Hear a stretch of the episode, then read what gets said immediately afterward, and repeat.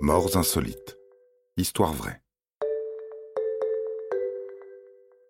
Puni par où il a péché. Il est des morts plus cruelles que d'autres. Mais les pires ne sont-elles pas celles dont la cruauté résulte d'une volonté délibérée de faire souffrir? Sans doute, personne ne mérite de mourir comme est mort Édouard II, roi d'Angleterre détrôné. Édouard de Carnavon devient roi d'Angleterre et d'Irlande en 1307.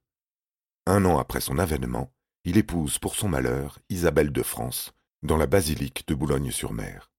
Âgée de douze ans, elle est la fille du puissant roi de France Philippe IV le Bel. Mariage arrangé, bien sûr, mais avec une enfant qui deviendra une femme laide et de surcroît cruelle. Comme les barons anglais, la reine n'apprécie pas, mais pas du tout que son royal époux lui préfère ses favoris. Au premier rang desquels Pierre Gaveston, chevalier gascon de belle allure. Le roi l'éloigne, sous la contrainte, il l'exile même, mais il revient et se fait assassiner. Un favori chassant l'autre, c'est Hugues d'Espancé, qui remplace Pierre Gaveston dans le cœur du roi. Barons et épouses s'en offusquent. En 1326, la reine décide de se rendre en France avec son amant, Roger Mortimer. Là, elle lève une armée d'opposants, repasse la Manche et débarque en Angleterre. Elle remonte jusqu'à Londres, où elle parvient à faire son mari prisonnier. Dans le même élan, elle fait couronner leur fils, Édouard III. Édouard II est emprisonné au château de Kenilworth, sous la garde de son cousin et ennemi, Henri de Lancastre. Mais il a encore des fidèles qui s'agitent et cherchent à le délivrer.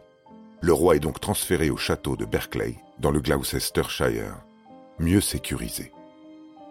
Il est cette fois confié à la garde de Thomas de Berkeley, le beau-frère de Roger Mortimer, bien sûr. Le 21 septembre 1327, cinq mois après son emprisonnement à Berkeley, on annonce la mort subite du roi. On expose son corps embaumé et il est enterré avec les honneurs dus à un roi dans la cathédrale de Gloucester.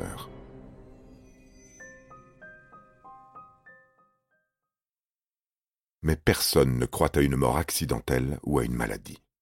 Le roi était encore jeune, 43 ans, et en très bonne santé à son arrivée à Berkeley. À l'époque déjà, l'opinion penche pour l'assassinat. Mais comment a-t-il été assassiné, son corps ne présentant aucune trace de violence Empoisonnement? Non. Isabelle de France, la commanditaire, a choisi bien plus subtil et surtout plus cruel. Punir son mari par là où il avait péché, et pour que son corps ne comporte aucune marque de violence visible pour les embaumeurs. Elle a fait tuer son royal époux en lui faisant enfoncer dans l'anus un fer rougi au feu. L'histoire ne dit pas combien de temps le fer brûla les entrailles du malheureux avant qu'il ne meure. Vous avez aimé cet épisode? N'hésitez pas à le commenter, à le partager et à le noter. À bientôt pour de nouvelles histoires. Studio Minuit, créateur de podcasts addictifs.